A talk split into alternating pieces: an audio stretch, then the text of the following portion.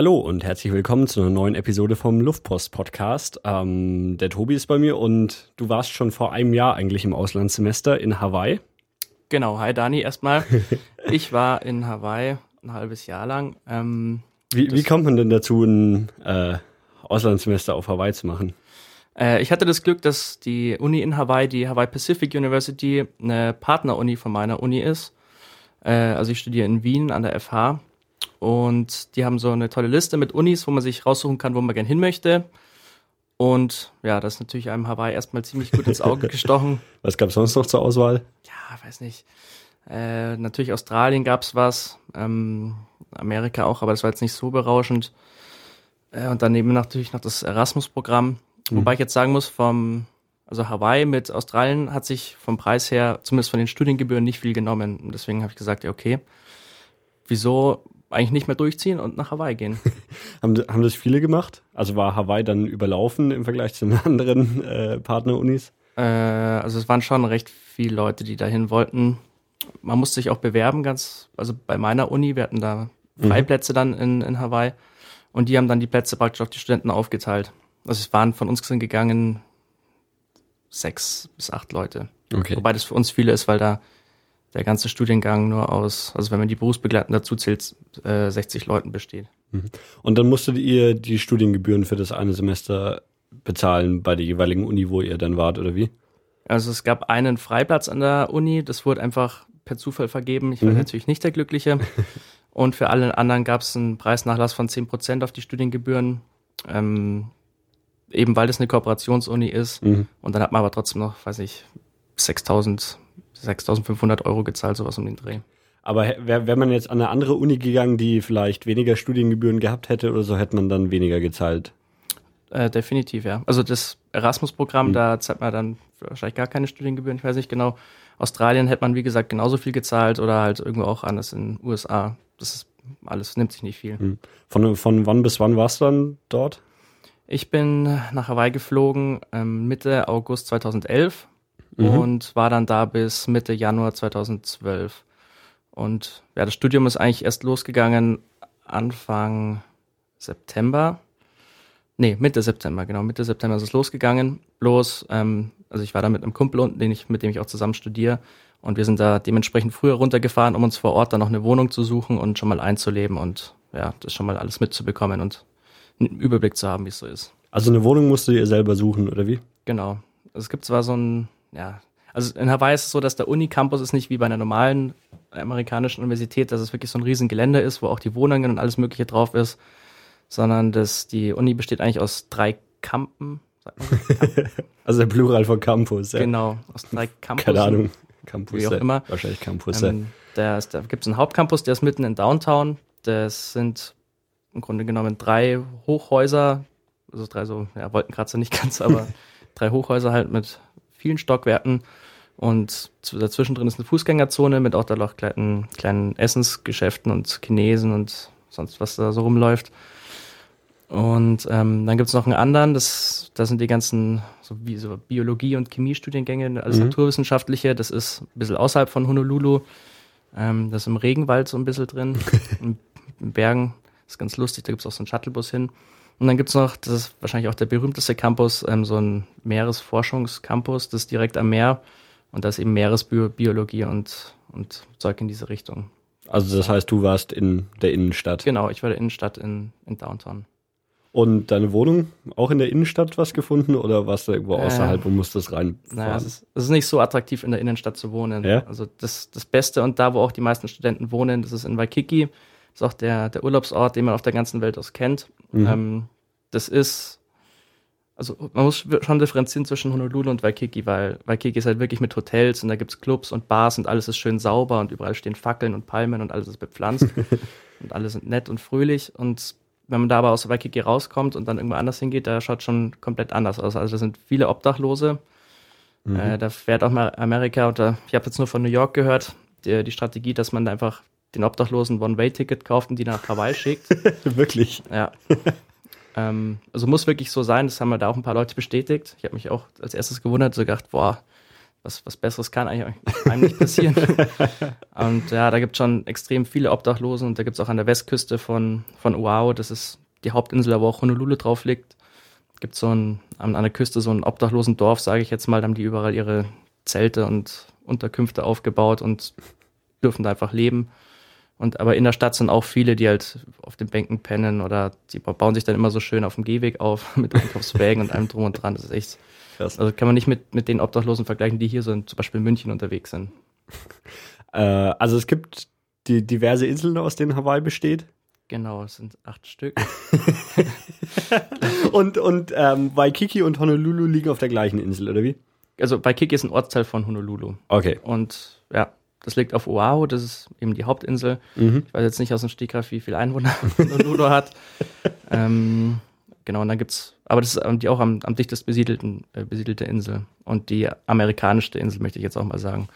Und wenn man aus Honolulu rausfährt, da ist schon, da ist es dann sehr ländlich und da kriegt man auch mal das richtige Hawaii mit, wie es eigentlich ist und wie man sich es auch ein bisschen in den Filmen vorstellt, weil Honolulu das ist einfach eine amerikanische Großstadt, die ja auch nicht ganz so schöne Seiten hat. Fährt man dann so viel zwischen den einzelnen Inseln hin und her oder bleibt man auf der Insel, wo man, wo man ist? Ähm, tja, das ist ganz, kommt ganz drauf an, wie man es am liebsten hat. Also die Urlauber, die nur zwei Wochen da sind, der, die werden wahrscheinlich meistens in Waikiki bleiben. Ähm, wir haben es jetzt so gemacht, äh, dass wir einfach uns Flüge gebucht haben zu den anderen Inseln rüber. Das ist nicht sonderlich teuer. Die haben auch alle einen Flughafen. Das kostet also Hin- und Rückflug. Kommt natürlich auch darauf an, um welche Uhrzeit man fliegt. Aber ich schätze so ja, im Schnitt 150 Dollar, 160 Dollar kostet es hin und zurück. Also mhm. zusammen. Ähm, ja, und dann kann man sich da wunderschön auch die Zeit vergnügen. Man muss sich dann ein Mietauto nehmen, weil die Busverbindungen da sind nicht ganz so toll und die Inseln sind auch nicht so sehr erschlossen, dass es da jetzt irgendwie eine super tolle Infrastruktur gibt. Wobei man dazu sagen muss, dass die, die das Bussystem in Honolulu hat irgendwie einen Preis in Amerika gewonnen, dass es das Beste ist. Und das, das ist echt sehr gut, da kommt man schon von A nach B. Ähm, und als du deine Wohnung suchen musstest, bist du einfach, also einfach erstmal nach, nach Hawaii geflogen und dann, dann irgendwie dir eine Immobilienzeitung gekauft und eine Wohnung ausgesucht oder wie, wie hast du das gemacht? Ja, also ich habe mich davor schlau gemacht und da wurde einem schon empfohlen, dass man äh, nicht jetzt im Internet einfach irgendwie was anschaut und was gut ausschaut, das dann gleich nimmt, sondern man soll vor Ort ähm, sich die Sachen auch anschauen die Preise vergleichen und das Wohnen in Hawaii ist sehr teuer. Also das Studentenwohnheim, das es da auch in Waikiki gibt, oder gibt es auch mehrere, aber da kriegt man eigentlich eine, eine Wohnung, wo man auch mit anderen Leuten dann in einem Zimmer schläft, also eine Einzimmerwohnung praktisch mit zwei Betten drin, geht da nichts unter 1000 Dollar. Und das ist schon, okay. das ist schon heftig. Was hast, hab, was hast du gezahlt für deine Wohnung? Ich habe mit einem Kumpel zusammen mir ein Apartment geholt, also es war ein Living Room und ein Bedroom. Mhm. Also ein Schlafzimmer und ein Wohnzimmer und noch ein Bad. Ähm, es war nicht sonderlich groß, ich schätze so 50 Quadratmeter. Und wir haben jeweils gezahlt 800 Dollar. Okay. Und das ist schon, das ist schon heftig. Also das Wohnen ist schon eines der, der teureren Sachen in Hawaii. und das war dann in Waikiki oder wo jetzt? Genau, das war in Waikiki. Da haben auch, ich sage jetzt mal, 95 Prozent von den anderen Studenten gewohnt. Wir hatten zwar auch einen, einen Kumpel, der, der hat sich dann auch da unten einen Roller gekauft, der hat ein bisschen irgendwo oben in den Bergen von Honolulu gewohnt. Das war schon ein bisschen abseits. Ähm, der hat aber dann ein ganzes Haus für sich gehabt und das war eigentlich schon ganz, ganz cool. Aber der muss halt immer mit dem Roller dahin mhm. fahren und das war halt dann noch billiger als jetzt so eine Wohnung mitten in mhm. Waikiki. Und wie seid ihr dann von, von da zur Uni gekommen? Wir sind mit dem Bus gefahren. Okay. Also da braucht man in, nach Downtown braucht man eine halbe Stunde mit dem Bus und das, mhm. das geht. Ähm, ja, wie, wie, groß ist Honolulu jetzt so, so mal verglichen mit München oder sowas? Oder also ist, ist es, würdest du sagen, dann viel, viel größer oder viel kleiner oder nur so hm. vom, vom Gefühl her? Schwer zu sagen, weil ich bin nie irgendwie so von A nach B gefahren und Honolulu streckt sich auch ziemlich an der Küste. Weil wenn man sich hm. die, die Insel vorstellt, das ist ja so, so ein Karo im Endeffekt und unten am Süden ist Honolulu eben und es entstreckt sich, äh, streckt sich so an der Küste entlang und direkt dahinter kommen auch schon Berge. Also Honolulu hat praktisch nur unten an der Küste Platz, sich auszudehnen. Mhm. Und das, da gibt es auch verschiedene Ortsteile dann noch, wenn man zu Pearl, Pearl Harbor fährt. Das vermischt sich dann irgendwie so ein bisschen und das ist schon sehr weitläufig. Also München ist halt auf jeden Fall vom, vom Radius größer. Also man kann es okay. echt schwer abschätzen. Ja, okay. Ähm, wie, wie, wie ist so, so die Uni äh, in Hawaii gewesen? Jetzt, also ich nehme an, dass die, die Uni jetzt in Österreich nicht so viel anders ist als was, was ich jetzt hier aus Deutschland kenne. Aber war, war so ja, der, der Vergleich zu, zu jetzt einer, einer amerikanischen oder einer hawaiianischen Uni, war da, war da viel anders? Ja, doch sehr. Also schon ein sehr großer Unterschied. Ähm, das, Musstet hört, ihr so, so Krawatten tragen und sowas? Nee, nee, es gab Schuluniform gab es keine. Es gibt natürlich immer die Pullis, die man sich da kaufen kann und die auch jeder immer gerne anhat, weil man sich da so mit seiner Uni identifiziert. Dann so, so in dieser College-Schriftart ja, so, genau. so, ein Vier-Buchstaben-Kürzel genau, oder sowas genau, draufsteht. Ja? Genau. HPU war das in dem Fall White Pacific University. Nee, aber die, die ziehen auch die Pullis da drüben gern an, weil die, äh. die äh, identifizieren sich wirklich ziemlich mit ihrer Uni. Das kennt man hier gar nicht. Äh. Nee, und die, also vom Schwierigkeitsgrad her war das da drüben, man kann es nicht vergleichen, das ist schon leichter. Mhm. Ähm, es ist auch so, dass man mehr Hausaufgaben bekommt oder dass man überhaupt Hausaufgaben mhm. bekommt an der Uni, ist eigentlich auch eher untypisch. Ähm, also man, man musste sich erstmal Bücher kaufen, die nicht ganz billig waren und die meisten hat man dann wahrscheinlich, also hat man dann eh nicht gebraucht im Nachhinein. Ähm, man kriegt halt dann immer so, muss sich immer für die Stunden vorbereiten, muss es daheim lesen und in manchen Fächern musste man auch so Reading Assignments dann übers Kapitel schreiben und dann immer vor der Stunde dann noch hochladen. Mhm. Und man musste viel Präsentationen und sowas machen und das hat alles zu, zu der Endnote dazugezählt. Also es ist nicht so, dass man da eine Prüfung schreibt, sondern es sind viele so kleine Sachen. Wenn du irgendwas freiwillig gemacht hast, hast du auch mal einen extra Credit bekommen und mhm. das alles eben ergibt am, am Schluss die Endnote. Waren, waren es dann Vorlesungen, die jetzt nur speziell für irgendwie Austauschstudenten waren oder war dir da irgendwie mit eingegliedert in die normalen Vorlesungen? Nee, das waren die, das waren ganz normale Vorlesungen. Ähm, bei mir ist es so, ich musste Kurse nehmen, die ich mir dann oder die ich mir dann daheim anrechnen lassen kann in Wien. Mhm. Also ich konnte nicht einfach irgendwas nehmen, sondern musste schon so ein bisschen abdecken, was wir da auch in, in Wien gelernt hätten in dem halben Jahr. Mhm. Und äh, einen Kurs hatten wir dann noch, das war, der hieß Island Surfing Sites, den konnten wir halt, oder den mussten wir nehmen, damit wir auf die ECTS-Punktzahl kommen, die wir brauchen. Mhm. Und das war ein ganz lustiger Kurs, der ist immer am Samstag gewesen. Es war zwar ein bisschen bitter, weil es war Samstag früh, aber es ging dann trotzdem irgendwie und da sind wir eben jeden Samstag mit dem Van von der Uni an irgendeine andere Küste oder an einen anderen Strand gefahren von, von der Insel und da hat uns der Lehrer dann was eben über diese Mythologie von Hawaii erzählt und hat uns Surfspots gezeigt und viel über das Land Hawaii erfahren und konnten auch mit, mit Locals reden. Die haben uns dann auch immer was zum Essen geschenkt. Das war ganz lustig ja, das ist halt das, was auch was man als Tourist nicht mitbekommt, sondern mhm. also das hat einem wirklich einen guten Einblick gegeben. Ich würde es auch nochmal machen, auch wenn es am Samstag ist. War das dann der Kurs, ähm, also als, als du in Hawaii warst, haben sich hier alle beschwert, so, oh, der ist in Hawaii und der, der macht in der Uni die Surfen den ganzen Tag nur. war, war das dann der Kurs, der, der hier alle zum sich beklagen gebracht hat? Ja, ich glaube, das war schon der. Wobei wir sind zweimal gesurft an dem Kurs und ansonsten echt nur rumgefahren und mhm saßen am Strand und dann hat er uns was über die Götter erzählt und es war teilweise auch sehr kompliziert, weil man auch so einen komischen Dialekt hat. Haben die Leute auf Hawaii irgendeinen Dialekt so?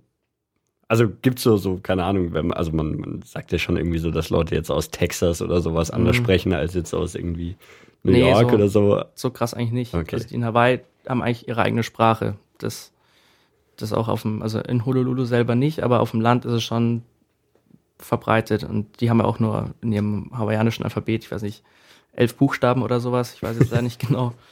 Und die haben da auch ihre eigene Sprache und Tänze und das leben die auch noch ziemlich. Wie, wie ist so die, die hawaiianische Sprache dann im Vergleich zum, zum Englischen? Also gibt es Leute, die zum Beispiel nur Hawaiianisch sprechen und kein Englisch verstehen oder so? Nee, das nicht.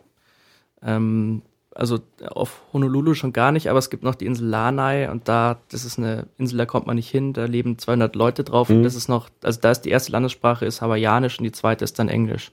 Okay. Und das, die machen da ihr eigenes Ding auf der Insel. Das ist auch eine Privatinsel und die leben da irgendwie so vor sich hin und da kommen auch keine Touristen drauf und niemand.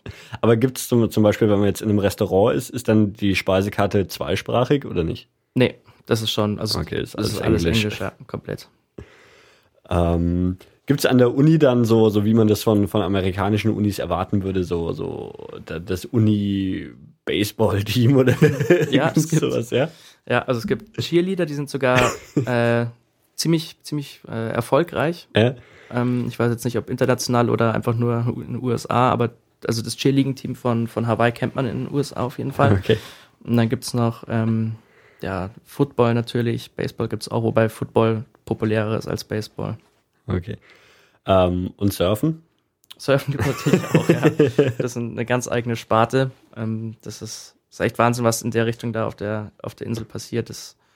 Vor allem im Winter, also da ist ja immer so, dass ähm, so ab, ab November bis, bis Februar sind da die großen Wellen und da ist halt diese, sind noch die ganzen Surf-Contests an der North Shore in Hawaii.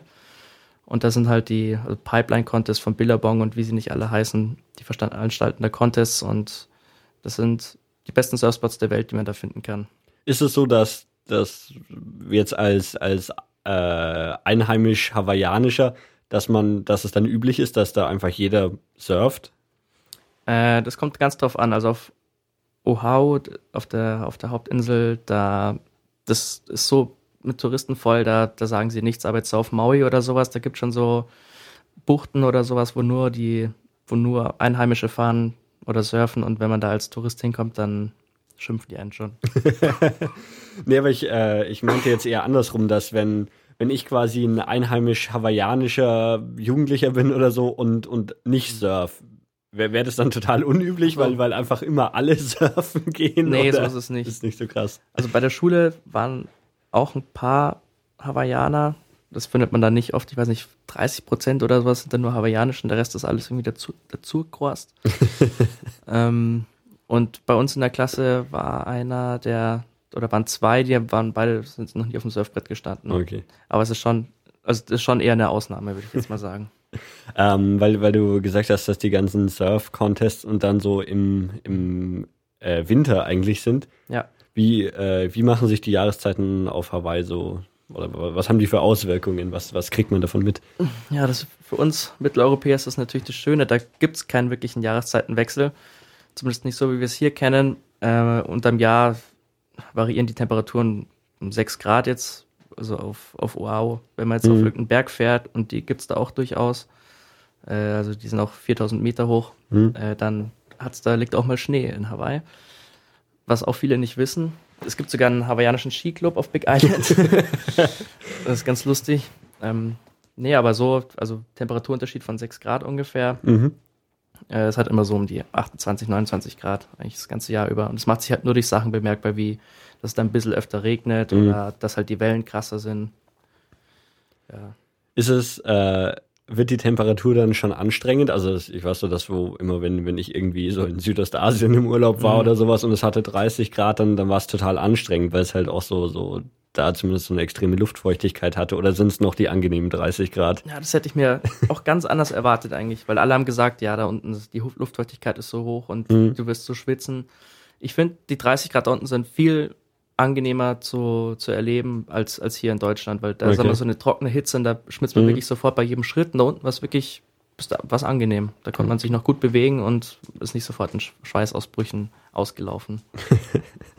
ähm, ja, jetzt so, so außerhalb von der Uni ähm, und du bist ja auch schon ein bisschen früher hingefahren. Was, was waren so die, die Sachen, die du dir angeschaut hast, irgendwie Ausflüge, die du gemacht hast oder was, ähm, ja, was man sich so jetzt so, so ja, aber wahrscheinlich auch eher so die klassischen touristischen Sachen, die, die man sich so mhm. anschaut. Oder wenn, wenn man einfach irgendwie Hawaii entdecken will, was, was schaut man sich dann an? Äh, hm, also da kann ich jetzt echt viel erzählen. Ich fange einfach mal auf der, auf der Insel von Honolulu an. Mhm. Da gibt es zum Beispiel die Dole Plantation, die man auch kennt. Das, ähm, das ist die, die große Ananas Plantation, die, wo die ganze Welt mit Ananas beliefert. das ist einer der größten Ananas-Anbaugebiete der Welt. Äh, das ist ganz lustig. Da also man ist da eh nur mit dem Mietwagen unterwegs äh, und das, das macht echt Spaß, da fährt man rum und plötzlich tauchen dann da die Ananasfelder auf, auch wenn man es noch gar nicht erwartet. Hm. Und man kann sich auch welche klauen, wenn man mutig genug ist. genau, da sind, da sind auch Kaffee und Kakao und da kann man auch eine, eine Führung durchmachen. Mhm. Und man kann sogar mit so einer Eisenbahn durch die Plantage durchfahren, aber das haben wir nicht gemacht, weil das war uns irgendwie zu touristisch. Wird denn überall Ananas gegessen? Viel, ja. ja? Vor allem ist es auch sehr billig. Das Obst ist generell, mhm. das Obst und Gemüse ist sehr teuer. Vor allem Obst, wie wir es von hier kennen. Ähm, aber Ananas ist, weiß nicht, 99 Cent, 79 Cent, alles um den Dreh. Okay. Da haben wir echt fast hinterhergeschmissen. Und ähm, zumindest wenn man die Insel nicht wechselt, dann äh, kann man sich ein Auto mieten. Genau, also Autovermietungsstationen gibt es echt wie Sand am Meer, auch immer besonders bei den Flughäfen. Ähm, die haben auch, das ist auch wirklich billig und preiswerter. Vor allem auch das Benzin ist nicht so teuer wie hier. Ja. Ähm, und ja, das, also man kann zwar auf wow mit dem Bus um die ganze Insel rumfahren, aber da braucht man von Honolulu bis hoch an die North Shore, wo die Surf-Contests auch sind, zwei Stunden. Mhm. Und ja, das ist so, es raubt so viel Kosten, man ist eigentlich dann nur noch mit dem Bus unterwegs, deswegen lohnt es sich auch da mit dem, mit dem Auto zu fahren. Vor allem kann man, das Schöne ist, dass man da auf den Pickup-Trucks kann man mit, man darf auf der Ladefläche von diesen Pickup-Trucks fahren. Mhm. Unser Rekord war 18 Leute und die Polizisten sagen da auch nichts, die, das ist völlig, völlig gechillt. Und für Motorradfahrer, die dürfen auch ohne, ohne Helm fahren. Und es gibt für Motorradfahrer nur eine Sonnen Sonnenbrillenpflicht. Keine Helmpflicht, das ist auch ganz lustig. Warum dann eine Sonnenbrillenpflicht? Ich weiß nicht, damit es cooler aussieht. Ja, damit sie nicht plötzlich geblendet sind oder keine Insekten in die Augen bekommen oder sowas. Also echt lustig. Die, die genießen das Leben noch ein bisschen anders als wir hier. ja, ähm, was gibt's noch? Ja. Ähm, ich war Skydiven noch, das ist auch richtig cool. Ich hatte es eigentlich gar nicht vor, aber dann sind plötzlich Freunde von mir gekommen und haben gemeint, ja, hey, gehen wir Skydiven und ich habe eigentlich gar nicht wirklich nachgedacht, plötzlich saß ich schon im Auto und wir sind da hingefahren. also Fallschirmspringen, oder wie? Genau, also es war 60 Sekunden freier Fall und mhm. dann noch, weiß nicht, 10 Minuten mit dem Fallschirm runter. Also mhm. war echt, man hatte eine gute Aussicht und das ist echt, also atemberaubend. Ich hätte mhm. nicht gedacht, dass ich mal Skydiven gehe und hab's halt da gemacht. Oder Jetski fahren waren wir auch und Wanderungen kann man da so viel machen. Und da gibt's noch eine, eine ganz besondere Wanderung und zwar ähm, heißt das Stairway to Heaven. Das ist so eine also oben auf dem Berg steht so eine alte Radarstation vom Zweiten Weltkrieg. Und da geht so ein, über so ein Grat so eine Leiter hoch. Die ist aus, weiß nicht, aus so eine Stahlleiter einfach. Mhm. Oder was heißt Leitertreppe, muss man schon fast sagen. Und da darf man eigentlich nicht hin, die ist eigentlich geschlossen. Und da muss man immer, also unten steht auch ein Guard, der bewacht ist, damit die Leute da nicht hochgehen. Mhm. Und das ist immer ganz abenteuerlich. Da musst du in der Nacht dir ein Auto mieten, musst dann da hinfahren. Da das wird auch von Generation zu Generation weitergegeben. Da gibt's Karten, gezeichnete und alles Mögliche. Äh, steigt man da durch einen Zaun, geht dann durch so einen Bambushain durch und ist alles in der Nacht. Also sich da zurechtzufinden ist schon schwer. Wir haben auch zwei Anläufe gebraucht. Und dann kommt man eben irgendwo dann so raus auf so eine Straße, da geht man dann noch fünf Minuten entlang und dann ist da an der Stelle, wo es dann eben zu diesem Pfad hochgeht, sitzt dann da unten wirklich, der sitzt da jeden Tag und jede Nacht. Es sind zwei verschiedene Typen sitzen da und schauen, dass da keine Leute die, die Leiter hoch, hochkraxeln.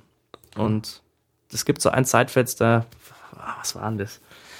Ich glaube, halb drei bis halb vier oder bis halb drei, ich weiß nicht mehr genau, ist der, ist der, der Posten unbesetzt. Aha. Das weiß natürlich jeder und dann geht man da hoch und man muss auch die Taschenlampe ausmachen, weil wenn man die anmacht, dann sieht er einen und rennt einem hinterher und schickt einen wieder runter und das ist echt ganz lustig.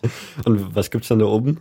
Also es ist dann so, so eine alte, altes Militärgebäude, oder was? Genau, es ist so ein kleiner, aus wie ein Bunker mit so halt zwei Satellitenschüsseln mhm. oben drauf, die schon halb verrottet sind.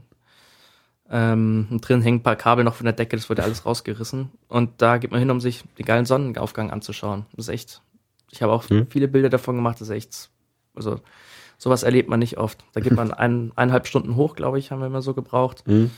Das sind über 4000 Treppenstufen ähm, da geht es auch links und rechts ziemlich stark runter, aber es ist so gesichert mit dem Geländer, das ist echt. Also, ich glaube, da ist noch nie jemand gestorben, außer beim Bau oder so.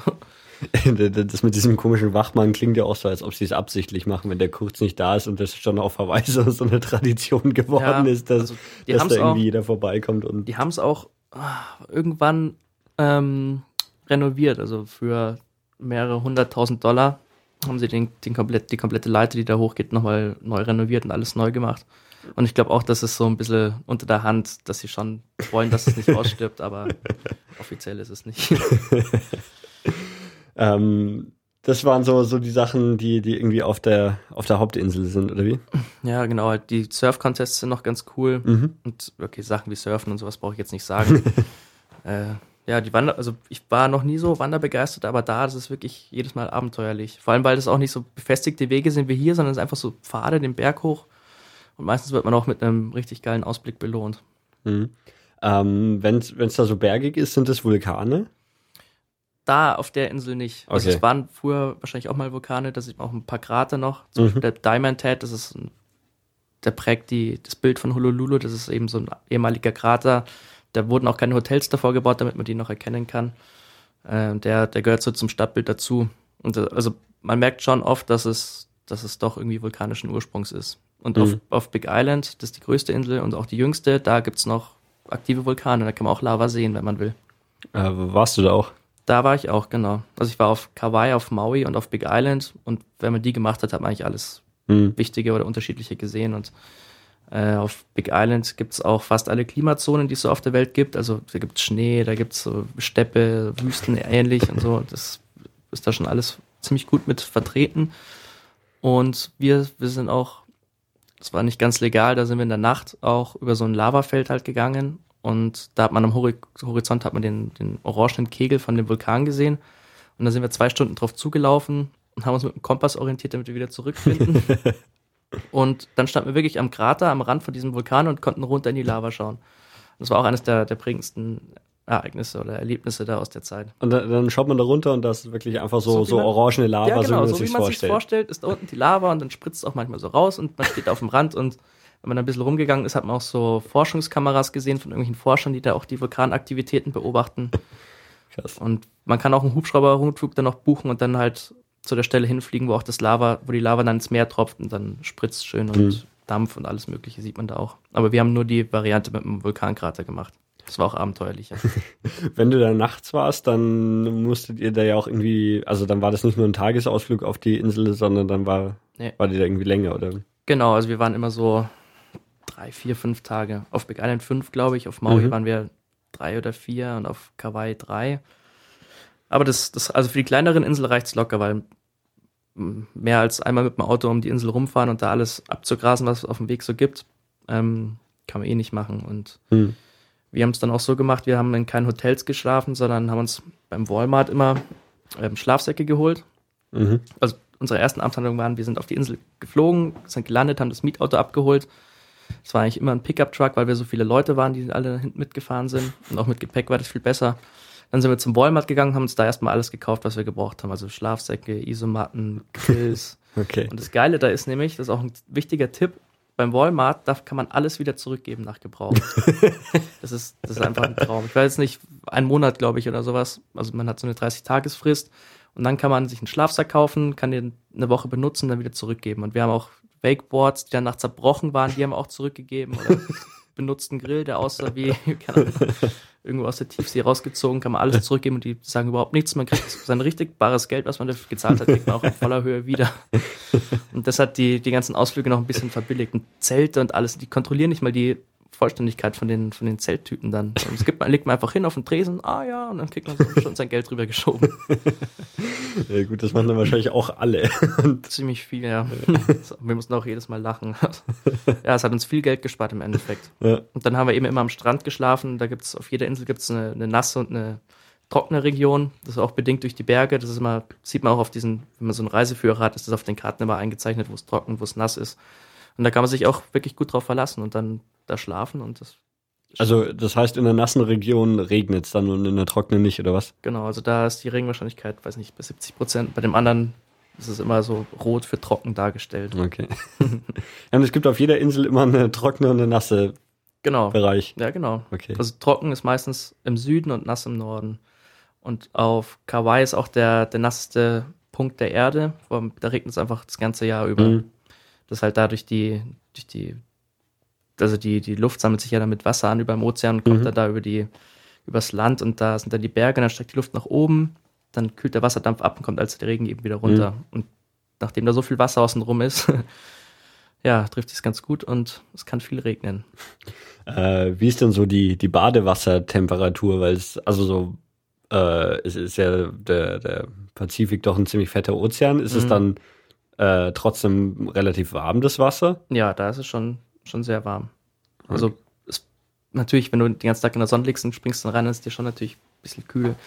Aber das Wasser hat auch über, über 20 Grad auf jeden mhm. Fall. Also, weiß nicht, 23, 25 ja, okay. Grad.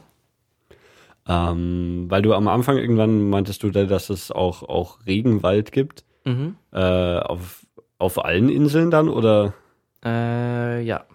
Also Kauai ist mir jetzt am, oder die ist auch dafür bekannt, dass es hier also grün ist, weil es auch so viel regnet da an mhm. manchen Punkten.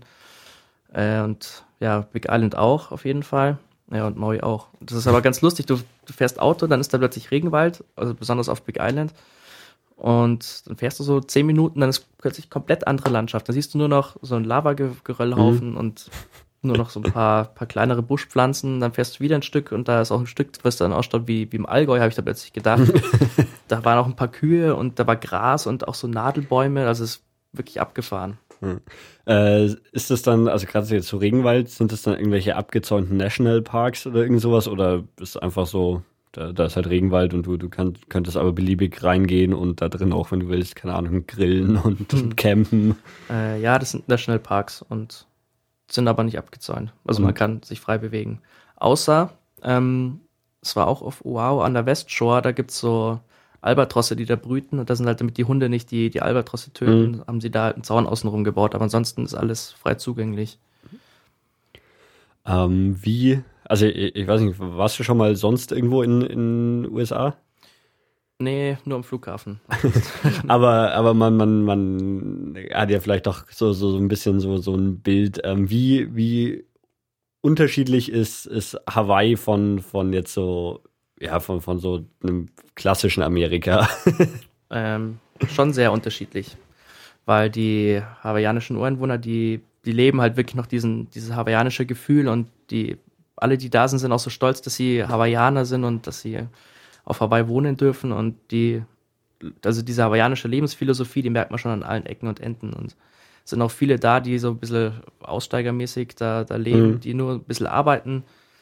Vor allem auch viele junge Leute, die da halt arbeiten, um leben zu können. Dann haben die da ihr Haus an der Northshore und können surfen und damit sind sie auch vollkommen glücklich. Das, das reicht ihnen wirklich. Die haben nicht viel, haben vielleicht noch so eine alte Klapperkiste, so ein Auto, damit sie irgendwo hinkommen.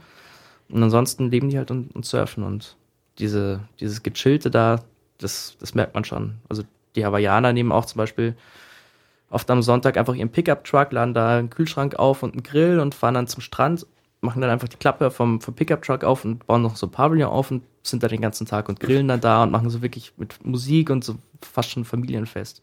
ähm, merkt man dann deutlich so, wenn man jetzt irgendwie fremde Leute trifft, so, das ist ein, jetzt ein hawaiianischer Ureinwohner, sag ich mal, oder ein, ein Ja, doch, merkt man schon. Ja. ja. Und sind es viele? Also oder, oder ist, es- ist es dann eher eine Ausnahme, wenn, wenn man einen, einen Original-Hawaiianer trifft? Ähm, in Honolulu sind nicht so viele, außenrum schon. Hm. Also man muss echt differenzieren. Honolulu ist auch sehr amerikanisch und der Rest überhaupt nicht. Mhm. Und ähm, nee, also es gibt schon, vor allem wirklich auf, auf dem Land gibt es schon viele, die, die sieht man auch sofort, weil die Männer haben so eine kräftige Statur. Ich will nicht sagen, dass die, dass sie dick sind, weil äh, die sind einfach nur breite Schränke. die Frauen haben meistens auch ein bisschen mehr um die Hüften. Das passt aber ganz gut zusammen dann. Und tragen die Leute wirklich alle Hawaii-Hemden? Ja. Ja. Ja. Also auch so äh, irgendwie in der Bank oder sowas, die haben halt keinen Anzug an, wie wir es hier kennen, sondern die haben halt ein Hawaii-Hemd an. Aha. Aber nicht so, so kitschig und bunt, wie, wie wir es aus Filmen oder bei uns vom Faschingskostüm kennen, sondern es ist wirklich, es gibt so eine hawaiianische Blume, die ist da oft abgebildet und das ist eigentlich immer nur zweifarbig oder dreifarbig, also sehr, sehr schlicht gehalten und die sehen auch nicht so schlimm aus, dann wirklich wie die, die man hier immer rumlaufen sieht. Und jetzt äh, gerade so, so ein Bankangestellter, wenn, wenn der ein Hawaii-Hemd anhat, hat er eine kurze Hose an oder dann eine Anzughose? Oder? Ähm, nee, die haben schon auch oft kurze Hosen an. Okay. Also auch im öffentlichen Dienst. Und Krass. die haben auch oft dann, also Blumenketten um den Hals. Auch irgendwie bei, bei irgendwelchen Feierlichkeiten, da werden auch keine Blumensträuße übergeben, sondern Blumenketten aus echten Blumen wirklich. Mhm. Die kann man auch an jeder, an jeder Ecke kaufen. In jedem Supermarkt gibt's frische Blumenketten, die man kaufen kann. Die kosten dann 10 Dollar und die ganz tollen dann 15 Dollar. Äh, und das ist echt, echt cool, ja.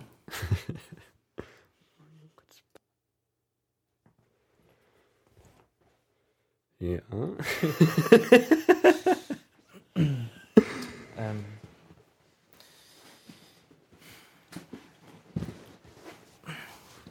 Ja, was vielleicht auch noch ganz empfehlenswert ist, ist ähm, auf die hohen Berge da hochzufahren, die man, äh, die es da gibt. Äh, das sind ehemalige Vulkane und da oben ist es echt sehr kalt. Wir haben zwar versucht, uns passend anzuziehen mit allen möglichen Jacken und so, aber in Hawaii gibt es einfach keine, keine Skijacken oder sowas. Deswegen ähm, tut man sich da ein bisschen schwer und wir haben auch trotzdem gefroren und da oben hat es drei Grad oder sogar auf dem höchsten Berg hat es sogar Minusgrade. Mhm. Und da oben sind auch immer Sternwarten, weil das auch eines der besten Gebiete, um, äh, um das All zu beobachten, weil da eben auch so wenig Elektrosmog außenrum ist und vom Festland eben nichts, kein Licht Mhm. irgendwie die Atmosphäre versch äh, versch verschmutzt. Ähm, und auch weil wenig Luftzirkulationen sind, sodass, man, sodass die Teleskope ähm, einen einwandfreien Blick auf, auf die Sterne eben haben. Und Ähm, gibt's dann Skilifte? Weil, weil, weil du irgendwie meintest, aber einen Skiclub gibt's oder es was? gibt einen Skiclub, ja. Und die müssen dann immer hochlaufen oder mit dem Helikopter. Nee, nee, die, da kann man überall mit dem Auto hinfahren. Okay. Da kann man bis hoch mit dem Auto fahren. Nee, es ist nicht so ein richtiges Skigebiet. Äh. Ähm, das ist so ein Gletscher und es kommt auch ganz drauf an, wie, wie viel Regen es da hat. Also auf der einen Seite vom Berg ist gar kein, Mhm. kein Schnee, weil da scheint die Sonne hin. Auf der anderen Seite sind immer so Schneefelder und äh, das ist nicht immer, dass die, dass es wirklich eine geschlossene Schneedecke überall ist. Das kommt nur manchmal vor, aber wenn es vorkommt, dann kann man da auch mit dem Ski runterfahren. Mhm. Aber wir konnten jetzt nicht, da, war, da waren zwar ein paar große Schneefelder, wo man schon ein bisschen hätte rutschen können, aber da waren dann noch ein paar Steine mittendrin und so und das war auch so kalt, dass wir uns nicht so, so verausgaben wollten da. Und die Sonnenaufgänge sind echt Wahnsinn von da oben. Das ist über den ganzen Wolken und dann kann man echt, also das sind auch solche tollen Farben dann am Horizont. Also, klar, hast du gesagt, die sind fast 4000 Meter hoch teilweise, die Ja. Berge oder was? Ja, so, Und, und dann ist man über der Wolkendecke. dann ist man über der Wolkendecke, ja. Gibt's dann, oder wächst da dann noch irgendwas oder ist dann da schon Nee. komplette Das Steinlandschaft? ist, ist nur Steinlandschaft. Okay. Also so Vulkangeröll. Hm. Ja. Das, das Vulkangestein ist dann entleicht, oder? Ähm, Oder ir- irgend, irgend sowas gab's. Also ich, ich kenne auf jeden Fall, dass mir irgendjemand Ja, hat mir mal so, so einen schwarzen Stein mitgebracht, der das irgendwie Vulkangestein ist und der ist halt so faustgroß, aber wiegt irgendwie überhaupt nichts. mh. ja, das kommt ganz drauf an, ob es frische Lava ist oder Lava, die schon ein bisschen älter ist. Mhm. Wenn es ganz frisch ist, dann kann man es echt mit der Hand so zerbröseln. Mhm. Ist auch teilweise dann scharfkantig, man kann sich daran schneiden, Okay. weil es auch so, so ein bisschen gläsern noch ist. Ist es dann auch so, so schwarz? Die frische schon und die abgestandene Lava, sag ich jetzt mal, die, nee, das ist eher so Braunton dann. Also es ist auch eine komplett andere Steinstruktur. Das, Mhm. das ist auch ganz interessant, wenn man da mal über so ein Lavafeld drüber geht und dann sieht man wirklich, ah, okay, da muss vor nicht allzu langer Zeit noch Lava geflossen sein, dann geht man ein paar Schritte weiter, dann ist komplett andere Gesteinsart und die ist dann auch verdichteter und schwerer. Ähm, ja, gab's in der Zeit, wo du da warst, dann irgendwie so, so einen Vulkanausbruch oder Erdbeben oder, oder hast du da zumindest irgendwas mitgekriegt, dass so, keine Ahnung, die sagen so einmal im Jahr oder sowas bricht der Vulkan aus? Ja, das, bei, bei Vulkanen ist das eben immer schwer vorauszusagen. Ja. Und da gibt's aber auf Big Island gibt's so ein, wie ein, wie ein Wetterdienst praktisch. Da gibt's so eine Hotline, da kann man auch anrufen oder auf der Internetseite sich erkundigen. Da ist wirklich tagtäglich und stündlich äh, sieht man da die aktuellen Lava-Berichte, wo gerade Lava rauskommt. Und da, wo das Lavafeld ist, da ging früher mal eine Straße an der Küste entlang, bloß die ist schon seit, ich weiß nicht, wann da ein großer Ausbruch war, aber die ist komplett, da, da fährt man einfach die Straße entlang und irgendwann ist so ein zwei Meter hoher Lavafluss über die Straße drüber und ab dann ist nur noch Lava da. Und dann, das ist echt cool zum Anschauen, weil da die Schilder ragen teilweise noch so aus der Lava raus und Hm. ein paar Häuser sind anscheinend auch gestanden, die dann umgesiedelt werden mussten, die Leute. Ähm, aber da gibt's, also da definitiv ist noch Vulkan sehr aktiv. Hm. Ähm, gibt's dann auch so, so die, also gibt's so, so äh, Strände, die, die dann so aus Lavasand sind, also äh, Mhm. irgendwie die, die auch so, so viel dunkler sind als jetzt so, so, ja, so, so sandfarbene weiße Sandstrände halt. Ja, also da gibt's ähm, die meisten Strände sind normale Sandstrände. Mhm. Ähm, auch die, die Grobheit von den Körnern, es kommt ganz darauf an, ob man jetzt im Norden oder im Süden von der Insel Mhm. ist, weil im Norden kommen eher die hohen Wellen immer an und die haben dann auch die Kraft, halt die, die gröberen Steine mit anzuspülen. Das sind dann, also Kies ist es nicht, aber es ist schon grober Sand. Mhm. Und im, im Süden von den Inseln ist es meistens so, dass schon sehr feiner Sand ist. Und der, der Sandstrand in Waikiki zum Beispiel, der ist, ähm, das ist kein natürlicher Strand. Das war, das waren Steine und das wird immer, also alle 10 oder 20 Jahre schütten die da mit Sand auf. Und das hat uns auch unser Professor erzählt, mit dem wir da immer auf der Insel unterwegs waren. Der hat gemeint, das ist der, der falsche Sand. Der, der Sand ist viel zu, zu leicht für das Wasser. Und die Mhm. Wellen sind so groß, dass sie halt den Sand dann wieder mitnehmen, weil der Sand kommt irgendwo aus Kalifornien, hat er erzählt. und der Sand ist nicht für die Bucht gemacht und deswegen müssen die ja immer wieder aufschütten. Okay, aber und eigentlich hätte es aber gar keinen Sandstrand gegeben, aber weil. In man- Waikiki nicht so, nee, da ist auch ein bisschen dann felsig, sieht man immer Mhm. wieder. Ähm, und ansonsten gibt's noch einen Black Beach. Das ist wirklich pechschwarzer Sand. Mhm. Ähm, und dann gibt's noch einen Green Beach, das ist grüner Sand. Warum ist der grün? Ja, ich weiß auch nicht. Das ist auch so Vulkangestein, aber irgendwie hat's da die Natur geschafft, den grün zu machen. Es ist nicht so ein richtig leuchtendes Grün, sondern eher so, ja, wie so Camouflage, so ein, so ein dunkelgrün, das schon Mhm. Okay. fast so in den, ja, in so Grau reingeht. Grün-Grau kann man sagen. Ähm, du, du meintest noch, dass du zu, zu giftigen Tieren was erzählen So. wolltest. Ja, das ist vielleicht für, auch für die Damen ähm, ganz interessant oder wissenswert, die vielleicht mit dem Gedanken spielen, nach Hawaii zu kommen. Äh, in Hawaii gibt's keine Giftschlangen oder da gibt's überhaupt keine Schlangen und Vogelspinnen oder sowas gibt's auch nicht. Also das Gibt's überhaupt nicht. Aber gi- gibt's dann in den, also gerade so, so wenn man dann jetzt, jetzt nicht in Honolulu, aber irgendwo, wo am, im Regenwald ist oder sowas, äh, irgendwas, was einem gefährlich werden könnte? Äh, das Gefährlichste im Wasser sind natürlich die Haie. Wobei da war schon wirklich kein lang, äh, schon lang kein Haivorfall mehr. Hängen da so Schilder, so kein Haiangriff seit 25 Tagen und je. Genau so eine Plakette. nee, nee, das, das sind über seit, ich glaube vor 15 Jahren war irgendwie das letzte, was da passiert ist. Und da schwimmen echt viele Haie rum. Also wir haben auch Haie mit bloßem Auge gesehen.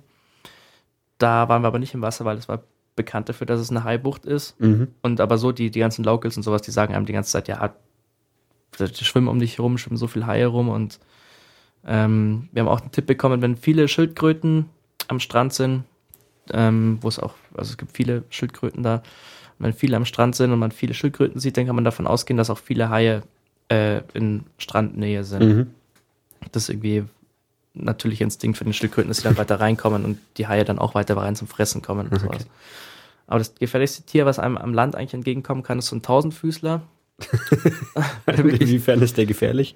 Der, der, der ist giftig, wenn der einen beißt, dann, das hat uns auch ein Einheimischer erzählt, der hat gemeint, das sind drei Tage lang Schmerz, wie wenn dich einer angeschossen hätte und das Einzige, was da hilft, ist, ist sich komplett wegzusaufen. Weil da gibt es kein Medikament dafür. Also das muss, müssen solche Schmerzen sein. Der, der hat uns, die haben uns gewarnt und irgendeiner hat auch mal einen gesehen, da hat gleich der eine aufgeschrien, hat gemeint, man soll weggehen. Also die haben von so einem kleinen Tausendfüßchen haben die echt panische Angst. Das muss schon ziemlich krass wehtun. Also die sind dann echt nur so, so zwei Zentimeter groß, also nein, wie die, man sagt, oder nein, die sind schon Also ja, so 10, zehn 10, Zentimeter 15 groß Zentimeter. das, okay. Mhm. Und ähm, also Haie hast du gesagt, Sch äh, Schildkröten gibt's so Quallen. Quallen gibt's auch. Ähm, da kann man nach dem Mondkalender gehen. Also die sagen immer irgendwie, nach, am ersten Donnerstag nach Vollmond ist da eine, also muss man, gibt's so Quallenalarm. Da sind dann zwei Tage lang, sollte man nicht ins Wasser gehen, weil da so viele Quallen sind. Aber das, das die können die immer ganz genau vorhersagen und danach ist dann auch nichts mehr. Und ich habe jetzt keine große Qualleninvasion äh, mitbekommen. Nur am Strand lagen teilweise ein paar ganz kleine rum, die haben so lange Tentakeln gehabt. Und das ist auch anscheinend das, was, was ziemlich brennen muss. Hm. Ähm, die Schildkröten leben die dann einfach so, so auf den Stränden oder die, die kommen ja immer zum, zum Eier ablegen an Land, oder? Mhm. Also wo sie die Eier da ablegen, weiß ich auch nicht. Ähm, aber das müssen dann wahrscheinlich welche verlassenere Buchten sein Mhm. oder so. Also da jetzt in Waikiki auf keinen Fall. das, die fahren auch jeden Tag mit dem Traktor durch und Säubern hat den Strand. Hm. Ja, die sind dann irgendwo schon was, was verlassener ist. Aber es gibt echt viele Schildkröten. Es ist jedes Mal wieder ähm, ja, beeindruckend, die, die zu sehen und dann gleich drei Zentimeter neben denen zu schwimmen. Und, aber anfassen darf man sie nicht. die sind geschützt. Wie, wie, wie groß sind die Schildkröten? Also es gibt ja so die, diese, so ich aus dem Tierpark, diese Endriesigen, die so, keine Ahnung, 1,50 Mhm. Meter fünfzig lang sind oder sowas. Sind die das da sind- auch so groß? Ja, das sind ja Wasserschildkröten da. Ähm, die sind nicht so groß wie diese Landschildkröten, Ja. diese fetten, aber die sind schon, äh, also teilweise schon größer als so ein Klodeckel ist der Panzer. Auf jeden Okay. Fall. Und können die beißen? Also irgend, irgendwas, was kenne ich das so, so, also so Schnappschildkröten oder sowas. Hm, Habe ich da jetzt nicht mitbekommen. Aber Okay. es hat irgendwann mal eine aus dem Wasser geschaut, den Kopf so rausgestreckt und dann ihr Maul so aufgemacht und ist dann auf mich zugeschwommen und dann kurz vor mir abgetaucht und da habe ich auch, also weiß nicht, wahrscheinlich hat sie mich nicht gebissen, aber die sah irgendwie so böse aus und da habe ich schon geschaut, dass ich schnell wegkomme. Na, das kann schon, glaube ich, wenn so eine zubeißt, glaube ich, kann schon ziemlich wehtun. Na gut, aber wenn, wenn Tausendfüßler und Schildkröten das gefährlichste sind, dann. Ja. ja, außerdem gibt's noch Delfine und Wale auf Hawaii. Ähm, die Wale sind meistens während den Wintermonaten da, die kommen da vorbei, wenn sie zum, zum Leichen gehen, also zum, zum Gebären von ihren Jungen. Und die, die fressen da auch, weil es da so viel Nahrung gibt. Sieht man die vom Land aus? Die sieht man vom Land aus, ja. Und da kann man auch so Waltouren machen, da fährt man auf, so- auf so einem Schiff mit und schwimmt halt dann neben so einem Wal. Wobei ich, ich war ein bisschen enttäuscht, weil auf den ganzen Bildern und in den ganzen Dokumentarfilmen sieht man immer so toll, wie die Schwanzflosse rauskommt. Mhm. Das machen die eigentlich nur selten. Also in der Regel sieht man nur den Buckel und dann tauchen sie gleich wieder ab. Und ich habe einmal ein bisschen was von der Schwanzflosse gesehen, aber diese tollen Wasserplatscher, was es Äh. da gibt, die, das ist ein Mythos, die machen das auch nur selten. Das haben auch die Leute da gemeint, dass man das nicht so oft sieht. Gibt's so, dass die, die so Fontänen aus dem Rücken raussprühen? das sieht man auch, ja. Also meistens sieht man auch dadurch dann den ganzen Wal, weil dann schaut man so aufs Meer und dann sieht man plötzlich so, zack, wie so eine Fontäne rauskommt. Dann schaut man genauer hin und sieht, ah, okay, das ist ein Buckel und dann sieht man, dass da ein Wal ist. Wie groß sind, also das sind ja nicht die größten Wale, oder? Das sind wahrscheinlich es sind Blauwale, aber wie, wie groß ist so ein. Buckelwal? Boah, die sind schon, können schon, weiß nicht, 30 Meter lang. Also ich weiß jetzt nicht, ob das die größten Exemplare da waren und Mhm. da ist so wenig Shot aus dem Wasser raus, dass man es echt schwer sagen kann, aber die sind schon riesig, die Dinger. Äh, ja. Und Delfine gibt's auch. Delfine gibt's auch, ja. Die, die sind echt nett. Also da, man muss zwar immer sehr früh aufstehen, weil die sind meistens nur in der Früh irgendwie so im, in der Küstenregion. Ja, da gibt's dann immer so Buchten, da muss man sich auch mal mit, ein bisschen mit den Einheimischen unterhalten. Die sagen dann immer, ja, hier sind immer jeden Morgen Delfine und dann, also wir sind um sechs aufgestanden und waren dann irgendwie um sieben mal an dieser Stelle und Mhm. Da paddelt man raus und wir waren zuerst ein bisschen enttäuscht, so, oh nein, keine Delfine, alles Also umsonst. wie, wie paddelt man raus? Auf, eine, auf einem Surfbrett oder in einem Kanu oder in was? wie man, wie man will. Also entweder wirklich mit dem Surfbrett, wir haben uns auch Ja. einmal Schwimmwesten beim Walmart gekauft, haben die Nacht natürlich wieder zurückgegeben und sind dann mit so Bodyboards rausgepaddelt. Da Aha. muss man auch nicht so weit rauspaddeln. Ähm, oder halt mit Kanus haben wir es auch einmal gemacht. Ähm, das kostet auch überhaupt nichts oder fast nichts. Mhm. Ähm, ja, und dann kann man von da aus dann schön die Delfine beobachten. Und Wie nah kommt man an so Delfine ran? die springen direkt neben deinem Boot hoch. Okay. Also die kommen wirklich, sie macht es Spaß, da um dich rumzuspringen. Vor allem, die kommen so schnell. Wir waren eigentlich das eine Mal waren wir wirklich enttäuscht, schon nein, keine Delfine. Und dann haben wir irgendwie noch eine Viertelstunde gewartet und dann plötzlich warst du in so einem Schwarm von 30 Delfinen drin und die zischen an dir vorbei und springen dann da rum. Und die springen normalerweise nicht so hoch aus dem Wasser raus, aber halt, wenn sie in dem Boot schwimmen oder sowas, dann, dann springen die da echt, echt cool rum. Und es ist echt, also, war eine coole Erfahrung mit so einem Schwarm Delfinen da rumschwimmen. okay. Ja, und es gibt auch noch Robben, gibt es auch noch die Mönchsrobben. Die sind auch einmalig, glaube ich, auf Hawaii. Ähm, die, die liegen halt rum am Strand und niesen manchmal. und Das ist ganz- ganz manchmal. Warum? Weil sie krank sind, ja, wahrscheinlich, weil sie sich erkältet haben. weil, weil weil es so kalt ist. Ja. Äh, ja. Dann gab es noch Chamäleons, haben wir noch gesehen beim Wandern. Das saß da so im Gebüsch rum. Aber das hat nicht so die Farbe gewechselt, wie man es kennt, sondern war einfach nur mal so grün und dann hellgrün und dunkelgrün. Okay. Und ja, was gab's noch für tolle Tiere? Werden die dann gegessen? Also gibt's so, keine Ahnung, Schildkrötenburger oder Nein. sowas? Nein, die sind geschützt da und die werden auch von den Einheimischen ziemlich gut bewacht und die, die lieben ihre Tiere, was sie da haben. Okay. Das würden sie nicht machen. Gibt's so ein, so ein typisch hawaiianisches Essen, außer Ananas? Mm, ja, gibt's. Ähm, das gab's zum Glück, weil, ich weiß nicht, das, die ganze Zeit das amerikanische Essen, das hat mir irgendwie nicht so getaugt. Also es gibt schon so, so klassisch amerikanisch Fast Food. ja, in Hülle und Fülle. Also in Waikiki gibt's eigentlich nichts anderes. Und es haben auch, in Waikiki gab's nach unserem Wissen nirgends irgendwie so einen Laden, wo man hawaiianisches Essen kaufen kann. Okay. Da muss man schon eher zum Land fahren und da gab's ähm, Poi zum Beispiel. Es gibt so eine, wie so eine Kartoffel, also so eine Knolle praktisch. Mhm. Ähm, und die zerstampfen die immer und dann kriegen, dann kriegen sie so einen Brei. Und immer wenn sie es brauchen, rühren sie das mit ein bisschen Wasser an. Und das ist dann wie so ein Dip praktisch. Mhm. Das, das essen die dann immer, das hat Stärke. Und und es hat auch ein Ureinwohner gesagt, dass sich die hawaiianische Kultur nur deswegen so weit entwickeln konnte, weil die eben im Voraus auch ihr Essen produzieren konnten und das dann auch lagern konnten. Also es war dann Mhm. zehn Tage haltbar. Und dadurch hatten die noch Zeit für andere Sachen. Und Fischerei ist natürlich ganz groß. Da gibt's sehr viele verschiedene Fischarten und wird sehr viel gefischt. Das gehört auch, oder es stellt auch einen großen Teil im hawaiianischen Leben dar. Und dann gibt's noch so Kalua Pork hieß das. Ähm, das ist so Schwein. Ich weiß jetzt nicht genau, wie das, wie das zubereitet wird, aber ich glaube, es wird dann irgendwie auch unter der Erde abgeschlossen. Dann gart's halt da so vor sich hin irgendwie in Mhm. einer Wärme. Und es war echt, das ist fast so ein bisschen wie Spanferkel, bloß noch irgendwie saftiger und noch, das Fleisch ist noch zarter. Also es zerfällt wirklich so, wenn man es isst. okay. Und bei, bei diesem Dip, den du meintest, Mhm. was dippt man dann da rein?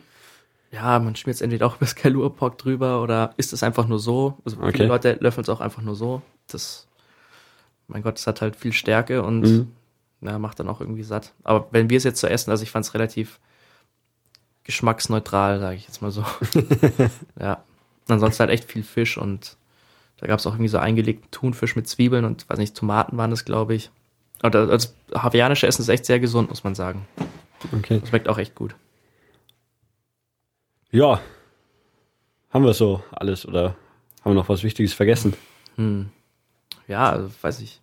Es lohnt sich wirklich auf die anderen Inseln zu fahren. Mhm. Es kostet nicht viel und man kriegt jedes Mal wieder ein an- anderes Landschaftsbild. Könnte man da auch mit dem Schiff rüberfahren? Nee, Schiffe fahren nicht. Okay. Ich glaube, es sind früher gefahren, aber jetzt fahren keine mehr, jetzt fliegt man nur noch. Und da gibt es auch immer schon so einen leckeren Saft. Also man fliegt auch nicht lange. Man fliegt immer, das längste, was wir, glaube ich, geflogen sind, war eine halbe Stunde. Mhm. Ansonsten immer so 20 Minuten, Viertelstunde. Ein Kumpel von mir ist auch mit so einer Propellermaschine rübergeflogen. Das war irgendwie so eine billige hawaiianische Fluglinie. das ist ganz lustig. Ähm, der ist dann auch über die Air Force One, oder ob es die Air Force One war, weiß ich nicht, aber auch über so ein Air Force Flugzeug, weil der Obama ist ja auch aus Hawaii und der war da auch, das war, ich weiß nicht, ähm, wie ist nochmal diese Konferenz, wo alle großen Mächte kommen, also auch China und Japan und sowas. Äh, es gibt also diesen G8-Gipfel. Nee, nee. ähm, ja, diese, diese Südseeländer halt. Da war so eine Versammlung und das war dieses Jahr in Hawaii und die haben auch komplett alle Grasgräser verlegt in der Stadt und alles glanzpoliert und neu bepflanzt und Platten neu verlegt. Das war eben für diesen Anlass. Und da waren ein paar Air Force-Flugzeuge auf dem Flugfeld und man sieht da auch unheimlich viel Militär, weil danach noch recht viele ähm, Militärleute, Soldaten stationiert sind. Mhm. Ähm, ja, man kann sich auch Pearl Harbor anschauen, das, das Schiffswrack zum Beispiel. Äh, was da ganz, ganz verwunderlich ist eigentlich, dass da aus dem Schiffswrack kommt immer noch Öl raus. Also über diesem Wrack ist immer noch eine Ölpfütze, weil da immer noch Öl rauskommt. Also da, da, es, es gibt quasi das eine Schiff, was man da anschauen genau, kann. Es gibt das Memorial, das ist die Arizona, die man sich da anschauen mhm. kann. Die liegt eben immer noch am Grund. Und da fährt man auch mit dem Schiff raus zu diesem Denkmal und kann sich das dann angucken. Es kostet auch nichts und dann sieht man da eben das Wrack und da kommt wahrhaftig noch Öl raus immer noch. Aber das, also das ist ja gesunken, das Wrack, genau, oder? Was, was sieht man dann davon? Also wenn, wenn du jetzt auf, ja, auf einem Schiff drüber bist und auch noch Öl ausläuft. Ja, also man, man, man kann durchs Wasser das Schiff sehen, oder wie? Ja, so halt den, den Details nicht, aber so einen dunklen mhm. Schatten halt sieht man schon. Und Ge viele Bilder und also es ist so ein Museum auch da und. Ähm, die, die Hannah hat erzählt, wo sie in, in Washington war, dass da lauter so äh, Veteranen rumgelaufen sind mit so T-Shirts, so, hey, ich bin Veteran. so was gibt es dann da auch. Es so viel Obdachlose gab, hat natürlich auch jeder Zweite so ein Veteranenschild vor sich stehen gehabt und hat, hat um Geld gebettelt halt über die Tour, dass er Kriegsveteran ist. ähm, ich kann nicht beurteilen, ob das stimmt oder nicht, aber okay. man, also man sieht noch sehr viel Militär und auch bei den ganzen Wohnungen schreiben sie immer rein, ja, wenn man, wenn man bei der Militär, beim Militär ist, dann kriegt man da Vergünstigungen und sowas und ja, also man merkt schon die Gegenwart vom Militär. Es sind auch überall Kasernen und so Übungsgebiete. Also ein Vulkankrater zum Beispiel, da testen sie Sprengstoff und Granaten. Okay. Ähm, ja, aber wenn man da hinfährt, sieht man es halt, aber so kriegt man nicht viel davon mit. Wie lange braucht man eigentlich von Festland Amerika nach Hawaii?